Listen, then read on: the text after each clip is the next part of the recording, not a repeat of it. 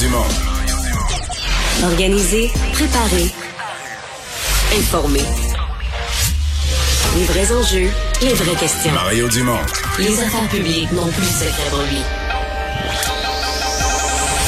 Cube, Cube Radio. Bonjour tout le monde et bienvenue à l'émission. Euh, bon après-midi, bienvenue à Cube. Euh, bonjour Vincent. Salut Mario. Alors hier, à par ailleurs, on parlait de notre troisième dose. Ici, c'était pour les gens de 70 ans et plus, mais il y a quelques minutes, le Manitoba vient de faire une annonce. Eux, la troisième dose, euh, ils vont euh, ils vont à fond. là. Ouais, parce que je dis hier que Santé Canada approuvait là, en troisième dose le vaccin Pfizer, Oui. entre autres. Donc cet outil-là était maintenant disponible aux provinces. et le Manitoba, il va. Donc pour les 18 ans et plus, la troisième dose est disponible à tous les adultes. Ça prend le six mois là, entre Comme la nous, deuxième et la troisième dose. mois. Comme nous, exactement. Faudrait que les, les taux de vaccination sont quand même élevés au Manitoba, moins que chez nous, mais quand même 87 de la population admissible a reçu une dose, 84 deux doses au Manitoba. Et il y a des cas quand même là, pour euh, le Manitoba. Ils ont eu 143 cas euh, aujourd'hui- en fait, hier.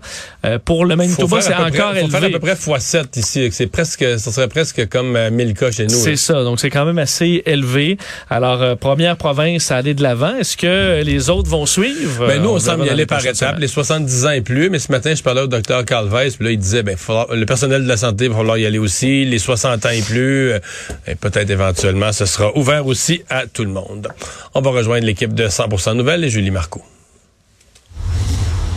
15h30, c'est le moment d'aller retrouver notre collègue Mario Dumont. Salut Mario. Bonjour. Les déboires euh, se poursuivent pour le Parti libéral du Québec. C'est l'exécutif de Maurice Richard, c'est la circonscription de Marie euh, Montpetit qui démissionne en bloc en soutien à Mme Montpetit en disant qu'elle aussi elle a le droit à la présomption d'innocence. Mario, comment Mme Anglade va-t-elle se sortir de cette crise-là? Ouais, ça, c'est certain que c'est le scénario que Mme Anglade voulait éviter à tout prix. Parce que euh, s'il y a deux, trois effets. Un, c'est que ça devient une chicane de parti plus large. Parce que là, c'était comme euh, c'est comme une décision de la chef qu'elle annonçait comme étant difficile, mais obligatoire, et tout ça. Alors là, tout à coup, ça devient une chicane de parti avec des démissions. Et c'est aussi que Bon, là, on sait pas trop. Qu'est-ce que l'exécutif sait, qu'est-ce que l'exécutif sait pas. Mais en tout cas, pour nous, le public, ça nous dit qu'il y a des gens qui en savent des bouts et qui, eux, considèrent pas que c'est assez grave pour justifier un congédiement là, ou une exclusion du caucus. Définitivement, oui. Bon, donc c'est comme si ça dit qu'il y a des gens du parti qui remettent en question le bon jugement de la chef. C'est comme ça qu'il faut le placer. Donc euh, oui, c'est un scénario parce que l'histoire, on n'en parlait plus ou plus vraiment. Et euh, Madame Monpetit n'a pas parlé encore. Hein. Ça, c'est l'autre bout. Euh, je pense qu'il y a plusieurs, on est plusieurs à l'avoir invitée en entrevue. Elle nous disait qu'elle voulait attendre Oui. un peu, elle ne voulait pas parler. Peut-être que c'est une des choses qu'elle voulait attendre, là, que son exécutif de comté euh, parle en premier.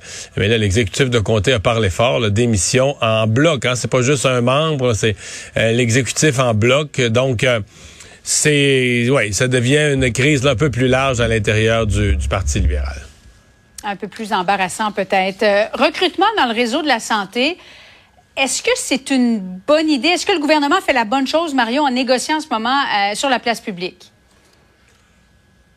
Ben, quand, tu t'attaques comme ça, comme il l'a fait hier, Christian Dubé, au syndicat sur la place publique, c'est que ça négocie plus vraiment. C'est que tu es dans un conflit ouvert, euh, que tu as un peu épuisé. Si tu penses pouvoir régler par des, dis- des discussions constructives, je veux dire, à moins, de, à moins de péter les plombs, là, puis d'être complètement irrationnel, ce que je pense pas qu'il y ait le cas de Christian Dubé. Si t'es encore dans des discussions positives, là, derrière des portes closes, tu fais pas ça. Tu, vas pas scraper des discussions qui sont, tu sais, t'es à- t'es sur le bord, sur le bord d'une entente, là. Tu vas pas faire ça pour tout défaire tes, tes- tes heures de négociation. Donc, la situation semble assez euh, désespérée du côté du gouvernement, euh, au point de se dire, ben, la meilleure chose qu'on a à faire, c'est de mettre, d'envoyer la pression sur le dos des syndicats. Puis quand je dis la pression, la pression publique, la pression euh, populaire. Qu'est-ce que ça va donner? Euh, c'est à voir. Je pense que bon, euh, les organisations syndicales sont peut-être plus divisées qu'on pense euh, à l'interne. là. Euh, je suis pas certain que tous les membres des syndicats euh, sont, sont, sont d'accord avec leurs dirigeants ou pensent qu'il y a certains membres de syndicats qui sais, on l'oublie, mais les syndiqués, eux, ils vivent dans la société. Là, fait que quand euh, quand ils exagèrent, ils se le font dire. Là, ils se le font dire dans des soupers de famille. Ils se le font dire, ah, ben là, là, vos porte-parole syndicaux commencent à nous énerver. Donc, je pense qu'il y, y y a un peu de ça dont le gouvernement a voulu profiter, l'exagération syndicale. Ceci dit, euh, ce matin, je recevais un porte-parole de la FIC. Oui. Mais c'est vrai qu'il y a des choses euh, compliquées, là. Avec la prime. Ah oui, exemple d'affaires bien compliquées. Oui. Qu'est-ce qu'on fait avec l'ancienneté? Puis ça, tu sais que dans le syndicalisme, c'est une des choses qui m'a toujours désolé. Moi, je pense que la performance devrait prendre plus de place. Mais dans le syndicalisme, la performance, faut jamais que ça compte. C'est l'ancienneté qui compte. Et donc, euh, euh, là, les gens, mettons, qui ont quitté, puis qui sont C'est une allés travailler... question que tu soulèves sur l'ancienneté. Oui. Oui, ceux qui sont, mettons, ils ont, qui sont pris leur retraite ou encore ils ont quitté pour aller travailler une couple d'années dans le privé. Puis là, c'est, ils lèvent la main. On serait prêt à revenir dans le secteur public. Une personne a fait 20 ans, là, 20 ans dans le secteur public. Est-ce qu'elle repart à zéro d'ancienneté ou elle repart à 20 ans d'ancienneté? Écoute bien. Si elle repart à zéro d'ancienneté, moi, je t'annonce que la personne, elle reviendra pas. À l'échelle Elle salariale de- du bas, là, elle reviendra pas, elle recommence. À l'âge où cette personne-là est rendue, puis tout ça, elle repartira pas là. Donc, on ne l'aura pas. Donc, on n'aura pas de renfort pour venir aider. Là, euh, le gouvernement, ce qu'il dit, c'est qu'il faudrait reconnaître leur ancienneté. Il faudrait prendre en compte leur Mais ancienneté. ceux, ceux et celles qui ont tenu le front, Ben, c'est ça. pendant que toutes celles et ceux qui sont partis, qu'est-ce qu'on fait?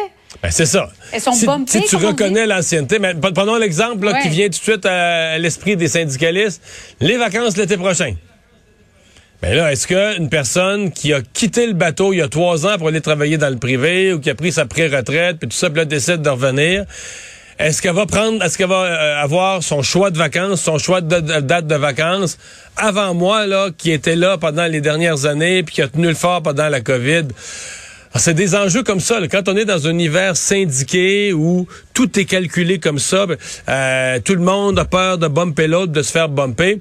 C'est qu'on oublie sauf que si l'ancienne ne revient pas, peut-être qu'elle elle, elle ne les aura jamais, ces vacances. Alors, il y a Exactement. peut-être moyen Si- de couper la poire en deux.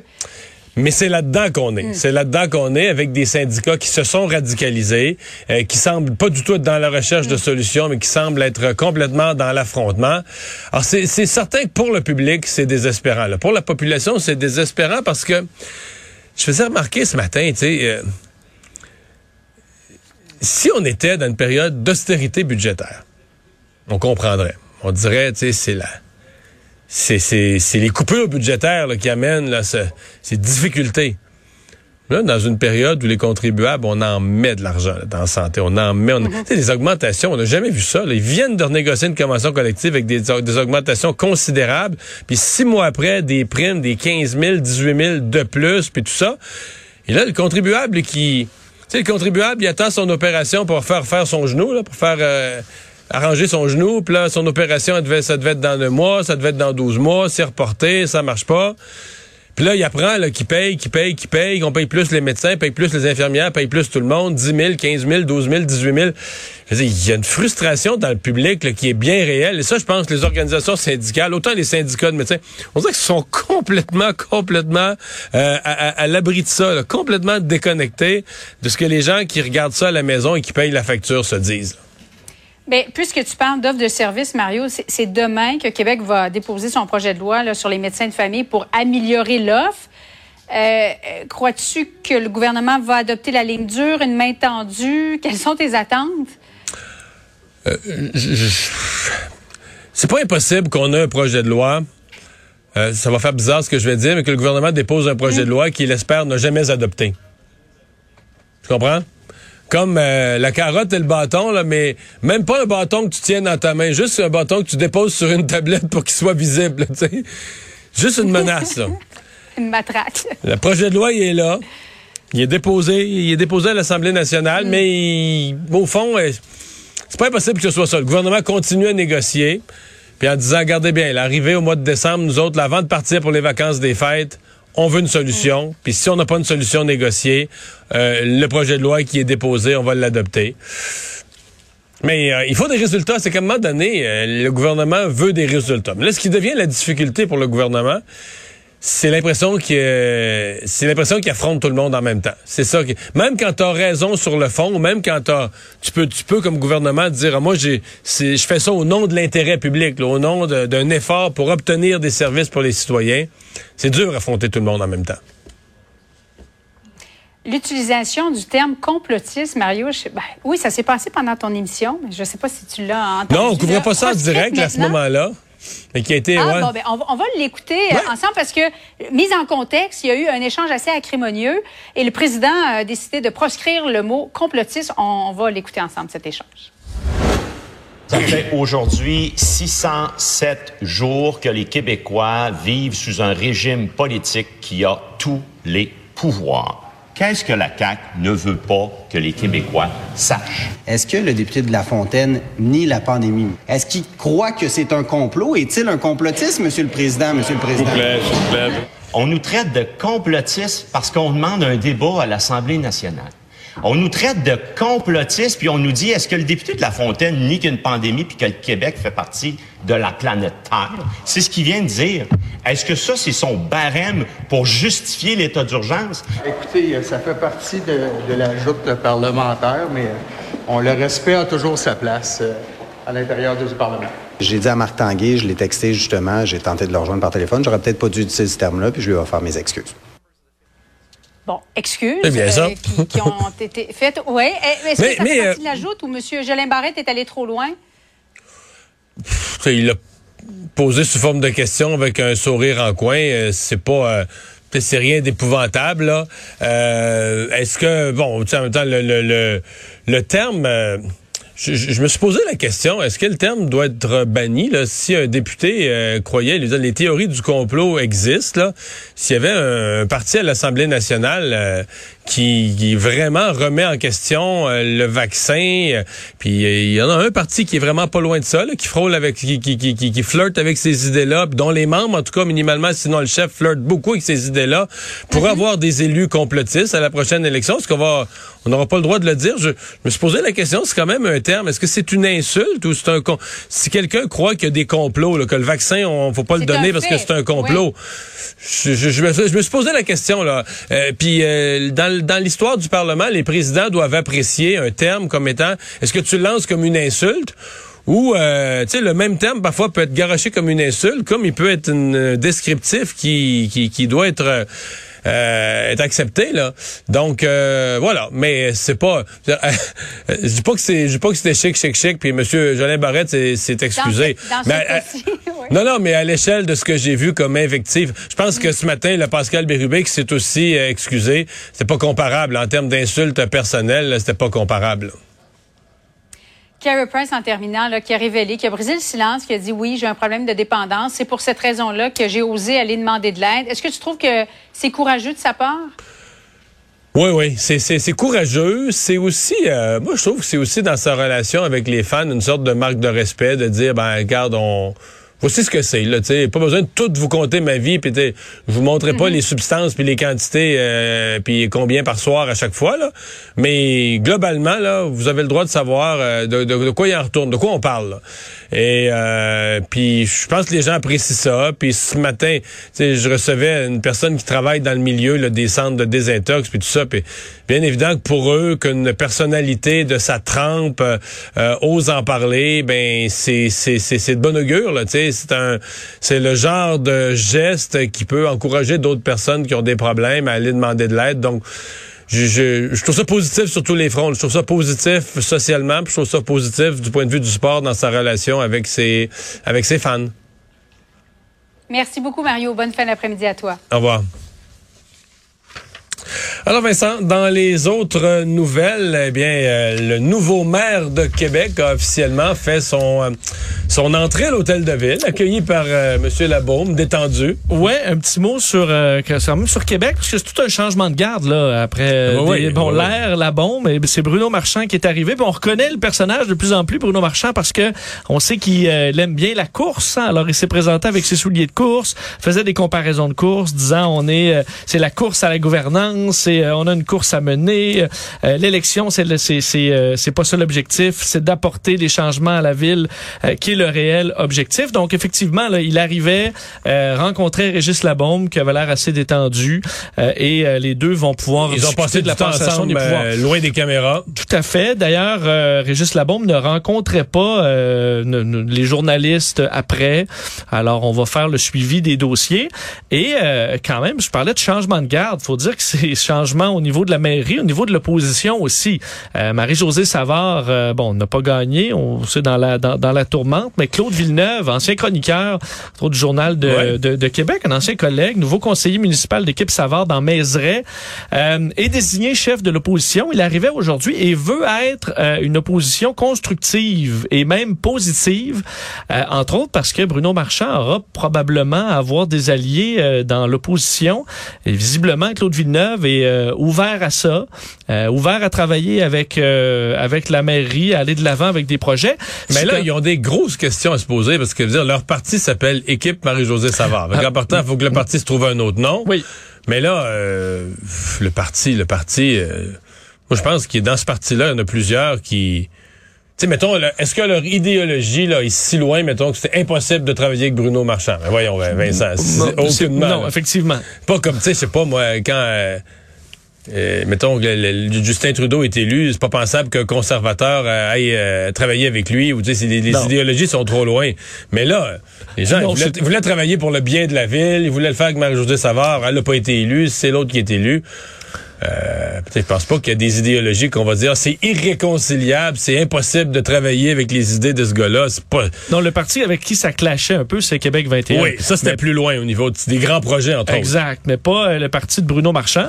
Donc, euh, quand je parle de nouveaux tons, c'est parce que le ton depuis des années, euh, Régis Labombe avec l'opposition, c'est toujours un ton assez méprisant, puis euh, de, de, il a baissé aussi au niveau d'agressivité avec le temps, mais la dynamique Labombe-Gosselin, ça va être très différent de Villeneuve-Marchand. On peut s'attendre à une dynamique pas mal différente. Ouais. Parce que là, Québec 21 devient euh, la deuxième opposition. Ils sont plus l'opposition officielle. Oui, et une des choses qui change grandement à Québec 21 aujourd'hui, Stevens Mélenchon, parce qu'on sait que Jean, euh, que, M. Gosselin ne va pas ne va pas être chef encore. Jean-François Gosselin n'est plus chef. C'est un bon, il a été élu, mais il ne sera plus chef. Donc, Stevens Mélenchon aujourd'hui racontait, expliquait que son parti ne va plus s'opposer systématiquement au projet de tramway, ce qui a été vraiment eux, tous les tout, tout ce qu'il y avait à rapport au tramway, euh, ben, ils votaient contre. Mais là, ils disent, écoutez, les, les gens ont voté. Euh, 17 des conseillers sur 21 sont ouvertement pro-tramway, donc on pourra pas nous commencer à tout bloquer. Mais c'est sage de leur part, dans le sens que leur projet de métro léger, ils l'ont défendu. C'était pas criminel de le défendre. Ils l'ont défendu correctement, honnêtement, mais... La population a parlé. C'est ça. Ça n'a pas passé. Ça n'a pas été voulu. Les partis pro-tramway sont très nettement majoritaires dans le... T'additionnes les résultats de l'élection, sont très nettement majoritaires. Donc, ils peuvent devenir une opposition constructive. Ça ne veut pas dire qu'ils seront d'accord avec tout. A des dépassements de coûts, a des exagérations, ils seront là pour surveiller. Mais de sans, mettons qu'ils s'entêtaient avec leur projet de métro léger, sincèrement, je comprendrais mal. J'aurais l'impression qu'ils s'en vont dans un cul-de-sac. Parce qu'à un moment donné, c'est que tu finis, tu finis extraterrestre, tu finis à être une risée. Là. Ouais, ça montre quand même, euh, je pense, le, le, le, qu'on écoute la population. Là-dessus, on comprend qu'une grande partie du vote euh, était sur cet immense projet à Québec aussi. Alors, Québec 21 qui écoute l'opposition. Bref, ça montre qu'il y a tout un changement de garde à la mairie de Québec. Tout, ça, mis bout à bout, euh, tout ça mis bout à bout, c'est vraiment une nouvelle ère pour... Oui. Est-ce que l'harmonie va tenir, par contre? on verra. Mais pour l'instant, ça se passe bien dans le monde municipal, l'harmonie va tenir. Je t'annonce déjà qu'il va y avoir, mettons, euh, un an, entre neuf mois et un an avant la prochaine élection, un conflit. Parce que, c'est toujours comme ça. Là. Oui, ça en faut, faut se trouver un tremplin pour présenter un candidat, un, point de rupture pour présenter un candidat à l'élection suivante. Là. Ça, c'est 2025. Ben, on n'est pas. On est, on est, loin de, de là. Euh, finalement, rapidement, euh, annonce ce matin, c'est Joe Biden qui l'a fait, mais ensuite tout le monde l'a confirmé, un sommet nord-américain oui, sommet. Donc, on l'a souvent appelé le sommet des trois amigos, là, avec les, les euh, bon, les chefs d'État des États-Unis, du Canada et du Mexique. Donc, euh, ça aura lieu le 18 novembre prochain à la Maison Blanche. Justin Trudeau, euh, Andrés Manuel Lopez Obrador, président mexicain, et Joe Biden. ils ont beaucoup de dossiers là devant eux la gestion de la COVID, la migration régionale, la reprise économique, les changements climatiques, la frontière et compagnie. et surtout, c'est qu'il n'y en a pas eu pendant l'ère Trump de ces rencontres la dernière en date était, euh, était euh, au Musée des Beaux-Arts à Ottawa avec Barack Obama en 2016. Donc, on avait à cette époque-là Enrique Peña Nieto et euh, Justin Trudeau, donc qui est le seul qui, qui, qui, était là à cette dernière rencontre en 2016. mais pendant entre 2017 et 2021, il n'y a rien eu. On se souvient à quel point les relations entre les États-Unis et le Mexique étaient tendues, même les relations Canada, États-Unis, c'était moyen aussi. Donc, on n'avait pas eu cette rencontre rencontre-là qui est quand même euh, importante vu euh, les, les, l'importance des frontières un entre ces peu, pays-là. euh, pas- Dernière pas- minute? Ouais, pas Ben dernière oui. minute, c'est jeudi prochain. C'est- Pas, pas demain, fait. mais l'autre C'est le jeudi. 18 novembre. Moi aussi, j'étais très surpris de ça. Euh, je- bon, faut dire que c'est pas à la Maison Blanche. T'as pas une grande, t'as pas à organiser une grande sécurité. Euh, t'es pas dans un endroit comme le musée non, des mais Beaux quand Arts. même. T'es à la Maison Blanche. Là, les deux vont se présenter et retourner chez eux par la suite.